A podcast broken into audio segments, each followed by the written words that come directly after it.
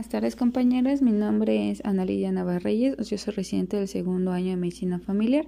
Vamos a continuar con los temas de atención en el adulto mayor, en este caso vamos a ver lo que es la, eh, el diagnóstico del tratamiento de diabetes mellitus. Tenemos que el término de diabetes mellitus va a describir a las enfermedades de metabolismo normal de los carbohidratos que se van a caracterizar por una hiperglucemia. Esto se asocia con un deterioro relativo o absoluto de la secreción de insulina junto con diversos grados de resistencia periférica a la acción de la misma. Cada pocos años, la comunidad diabética revalúa las recomendaciones actuales para la clasificación, el diagnóstico y el cribado de la diabetes, y pues se va viendo reflejada cuál es la información que se va obteniendo de investigaciones y de las prácticas clínicas. En este momento, pues vamos a ver lo que sería la presentación clínica y el manejo que deben de tener ese tipo de pacientes. Ahora, como sabemos, eh, dentro de las clasificaciones de diabetes eh, tenemos a lo que es la diabetes tipo 2. Este tipo de diabetes es el tipo más común que se va a presentar en los adultos. De los pacientes que son diabéticos, tenemos que el 90% presentan el tipo de diabetes tipo 2 y esta se va a ver caracterizada por una hiperglucemia generalmente debida a la pérdida progresiva de la secreción de insulina de la célula beta superpuesta a un fondo de resistencia a la insulina y pues esto se va a ver eh, reflejado en una deficiencia relativa de la insulina.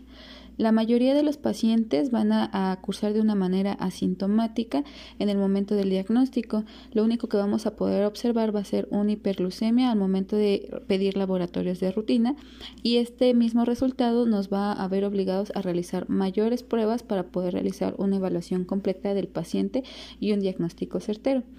La frecuencia de la diabetes sintomática ha ido disminuyendo en paralelo con la mejora de los esfuerzos para diagnosticar de una forma más temprana la diabetes mediante la detección eh, oportuna y mediante los eh, programas de detección que se tienen dentro de las unidades médicas. Los síntomas clásicos de hiperglucemia que nosotros podemos encontrar en un paciente pues van a ser la poliuria, polidipsia, nicturia, visión borrosa y pérdida de peso. A menudo estos solamente los vamos a poder observar en retrospectiva después de que hemos demostrado nosotros un valor de glucosa en, eh, un valor de glucosa en sangre elevado y después de haber realizado de manera detallada una historia clínica y un eh, correcto interrogatorio al paciente. La poliuria como tal va a ocurrir cuando la concentración de glucosa en suero va a aumentar por encima de 180 miligramos sobre decilitro, es decir, en el momento en el que excede el umbral renal para la reabsorción de glucosa, lo que nos va a conducir a una mayor excreción de glucosa en orina, lo cual vamos a detectar en el examen general de orina. Esto es lo que nosotros vamos a conocer como glucosuria. Eh, esta glucosuria nos va a causar una diuresis osmótica y nos va a dar como resultado lo que es la poliuria y por ende vamos a tener también una hipovolemia que a su vez puede llegar a provocar la polidipsia. Ahora, los pacientes que reponen sus pérdidas de volumen con bebidas azucaradas concentradas, como lo son refrescos no dietéticos, van a exacerbar la hiperglucemia y de esta forma también van a exacerbar la diuresis osmótica.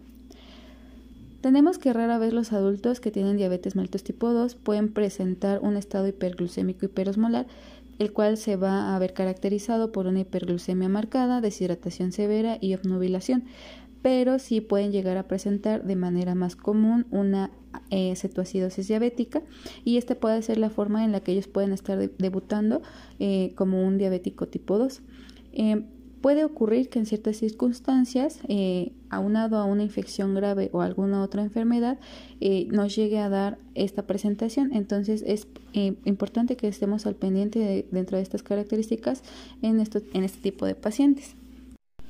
Ahora, por otro lado, los pacientes que tienen eh, diabetes tipo 1, en este caso vamos a ver que, eh, pues como sabemos, este tipo de diabetes se caracteriza por la destrucción autoinmune de las células beta pancreáticas, lo cual nos va a conducir a una deficiencia absoluta de insulina.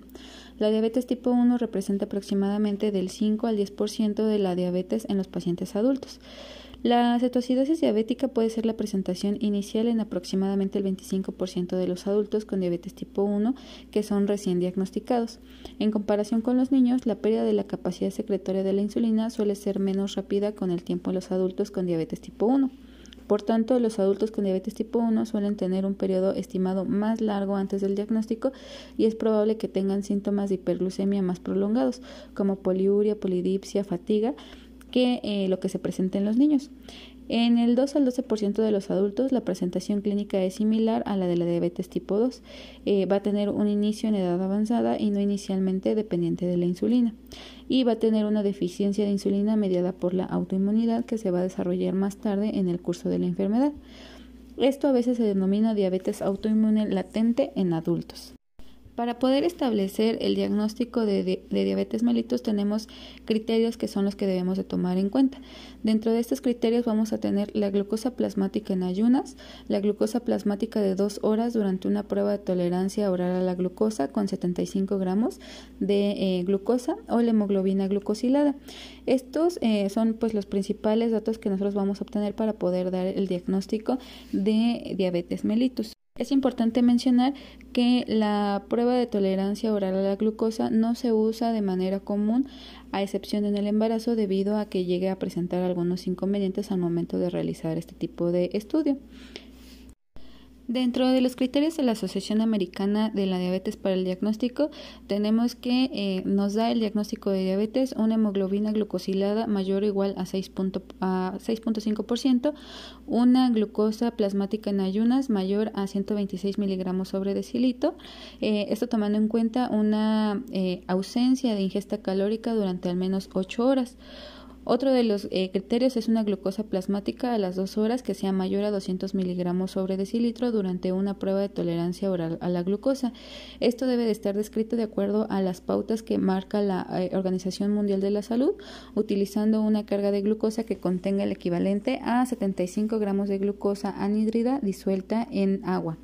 Otro de los criterios que utiliza la ADA es en un paciente con síntomas clásicos de hiperglucemia o crisis hiperglucémica con una glucosa plasmática aleatoria que sea mayor a 200 miligramos sobre decilitro. Tenemos que el diagnóstico de diabetes mellitus se va a establecer fácilmente cuando un paciente presenta los síntomas clásicos de hiperglucemia, que sería la poliuria, la polifagia, polidipsia, pérdida de peso y visión borrosa, y si presenta un valor aleatorio de glucosa en sangre de 200 miligramos sobre decilitro o mayor. La mayoría de los pacientes con diabetes tipo 1 son sintomáticos y tienen concentraciones de glucosa plasmática muy por encima de estos valores.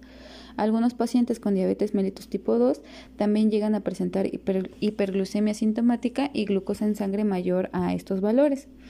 Ahora, eh, en un paciente que tiene hiperglucemia asintomática, el diagnóstico puede ser eh, establecido mediante cualquiera de los eh, criterios que mencionamos anteriormente.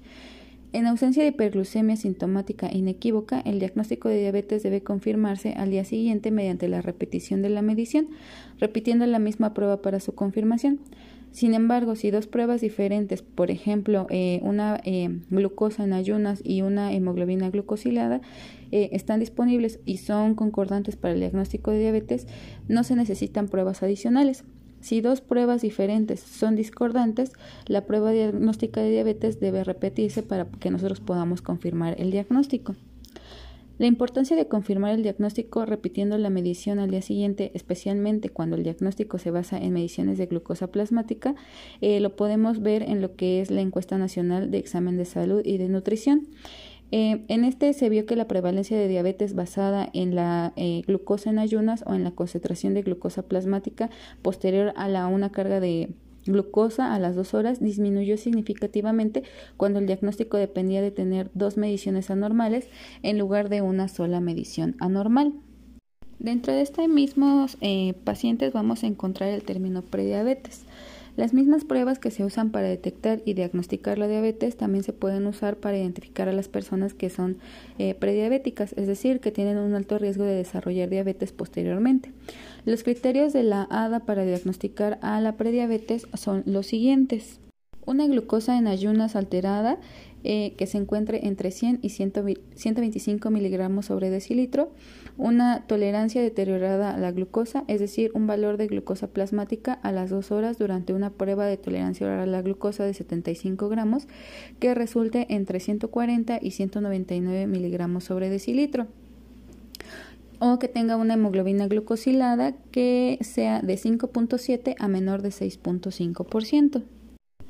Si la prueba de diagnóstico es compatible con prediabetes, debemos repetir anualmente este estudio para poder así hacer un seguimiento de este paciente y identificar de manera oportuna en el momento en el que pase de ser prediabético a un paciente diabético. La diabetes es una afección común y tiene una carga de salud pública y clínica significativa. Es probable que la detección temprana de anomalías de la glucosa y las intervenciones efectivas que eviten la progresión de la prediabetes a la diabetes sean importantes, ya que la duración de la hiperglucemia es un fuerte predictor de resultados adversos. Sin embargo, los datos que apoyan el papel de la prevención de la diabetes en las complicaciones a largo plazo son inconsistentes. Entonces, es por esto que resulta importante que nosotros hagamos un seguimiento y un diagnóstico oportuno de este tipo de pacientes. Y también muy importante que podamos realizar un diagnóstico diferencial. Otras causas de hiperglucemia pues van a poder eh, encontrarse en adultos que además eh, de diabetes mellitus presenten algunos otros tipos de patologías. Por ejemplo, la hiperglucemia transitoria puede ocurrir durante una enfermedad grave en adultos sin diabetes mellitus conocida o diagnosticada. Esto a veces se denomina como hiperglucemia de estrés y es una consecuencia de muchos factores que incluyen concentraciones séricas aumentadas de, cortisol, catecolaminas, glucagón, hormona del crecimiento, lo cual nos va a conducir a un aumento de la gluconeogénesis y glucogenólisis y resistencia a la insulina. La hiperglucemia incontrolada asocia con una enfermedad clínica se ha asociado con malos resultados, posiblemente porque la hiperglucemia es un índice de la gravedad de la enfermedad subyacente. Sin embargo, una explicación alternativa es que la hiperglucemia y la hipoinsulinemia tienen efectos perniciosos en el paciente con enfermedad aguda. La hiperglucemia por estrés también puede ser un marcador de tolerancia anormal a la glucosa subyacente y un mayor riesgo de desarrollar diabetes. Sin embargo, no todos los pacientes que experimentan hiperglucemia por estrés muestran un deterioro progresivo de la glucemia hasta el punto de la diabetes. Se realizó un estudio prospectivo de 2.124 pacientes sin diabetes conocida ingresados en un hospital que presentaban neumonía. El 67% de estos tenían grados variables de hiperglucemia por estrés, es decir, una glucosa plasmática al ingreso de 110 e incluso hasta 360 miligramos sobre decilitro. Durante cinco años, una mayor proporción de los pacientes con hiperglucemia por estrés desarrolló posteriormente diabetes, es decir, el 14 frente al 6% de los pacientes con una glucemia normal. El riesgo de un nuevo diagnóstico de diabetes aumentó con los grados crecientes de hiperglucemia por estrés, 7, 18 y 47% para leve, y eh, hiperglucemia grave que sería de el 13, 14 y 25% respectivamente. En la mayoría de los pacientes con hiperglucemia por estrés grave se diagnosticó diabetes mellitus en plazo de un año. Por tanto, los pacientes con hiperglucemia de estrés requieren pruebas de seguimiento después del alta para identificar si pueden llegar a presentar diabetes eh, subyacente.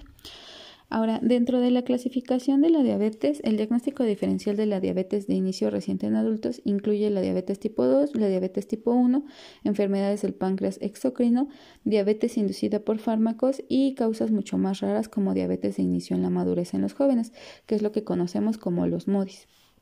La diabetes tipo 2 representa más del 90% de los casos de diabetes en los Estados Unidos, Canadá y en Europa, y la tipo 1 el otro 5 a 10%. La clasificación etiológica de la diabetes que incluye a la diabetes tipo 2 y que nos permite distinguir esta de la diabetes tipo 1 y las formas monogénicas de diabetes, por ejemplo los, eh, los MODIS de la diabetes tipo 1 y de la, y de la diabetes tipo 2, es un tema que podemos ver de manera este, externa o incluso de manera eh, alterna porque es un tema que incluye y que es muy extenso. Ahora, ¿cómo es que vamos a llevar a cabo la evaluación de estos pacientes? Eh, de manera general, los pacientes con diabetes recién diagnosticada van a requerir que nosotros realicemos un historial y un examen físico para evaluar las características de inicio de la diabetes, es decir, los hallazgos del laboratorio, si este paciente fue un paciente asintomático o llegaba a presentar alguno de los síntomas que mencionamos anteriormente, como la poliuria, la polidipsia este, sintomática.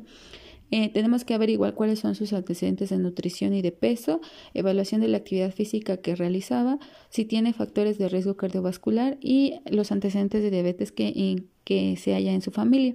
Debemos de buscar de manera intencionada si ya existen algún tipo de complicaciones relacionadas, si es un paciente que ha tenido con frecuencia cetoacidosis diabética, si hay antecedentes familiares y cuál ha, sido el manejo actual que ha llevado este paciente en caso de que ya haya tenido un seguimiento o una valoración anteriormente.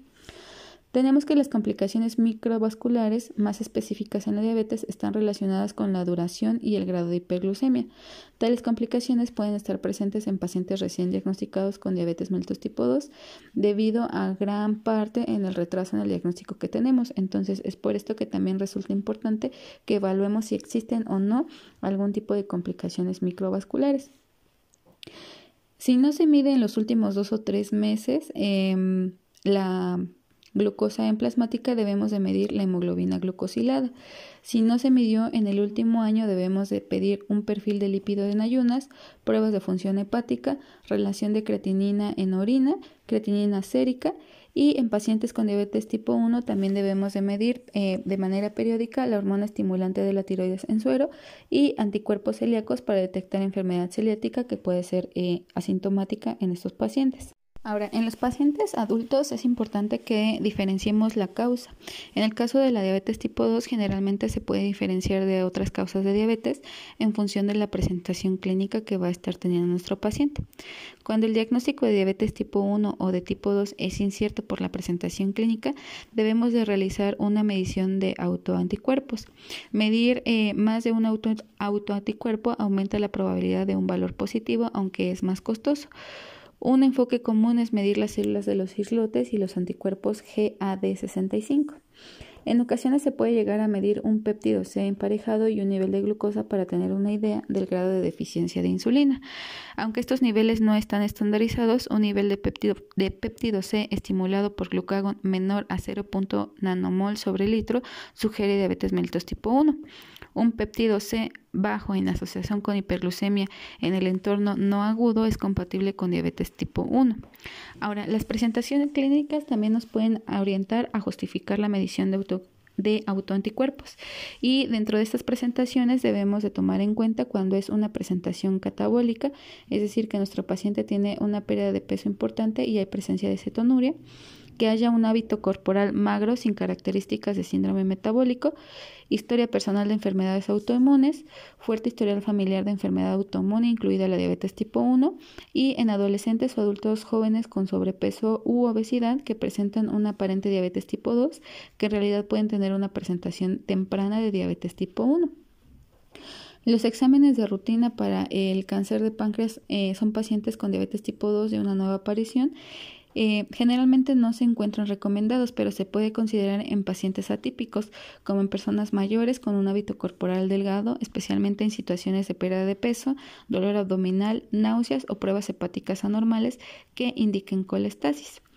La clasificación etiológica de la diabetes y las pruebas de las causas genéticas específicas de la diabetes, como por ejemplo en los diabéticos que son tipo MODI, son estudios que son completamente complejos y deben de eh, verse de manera em, paulatina e incluso deben de ser llevados a un tercer nivel de atención. Ahora también tenemos que evaluar cuáles son las complicaciones relacionadas que pues van a ser los pacientes que requieren una evaluación continua para detectar complicaciones como sería una enfermedad renal, alguna retinopatía diabética o algún otro tipo de problema que pueden llegar a presentar. Es importante que nosotros, una vez que llegamos y hacemos una evaluación del paciente diabético, tomemos en cuenta eh, lo que es la historia clínica, ya que esta nos va a dar gran pauta para poder ver cuál es la causa de la diabetes que se está presentando en este paciente y cuáles son las, los pilares de atención que nosotros tenemos y en donde tenemos áreas de oportunidad para poder llevar un adecuado tratamiento de estos pacientes. Esto sería todo con respecto a el manejo general del paciente con diabetes mellitus.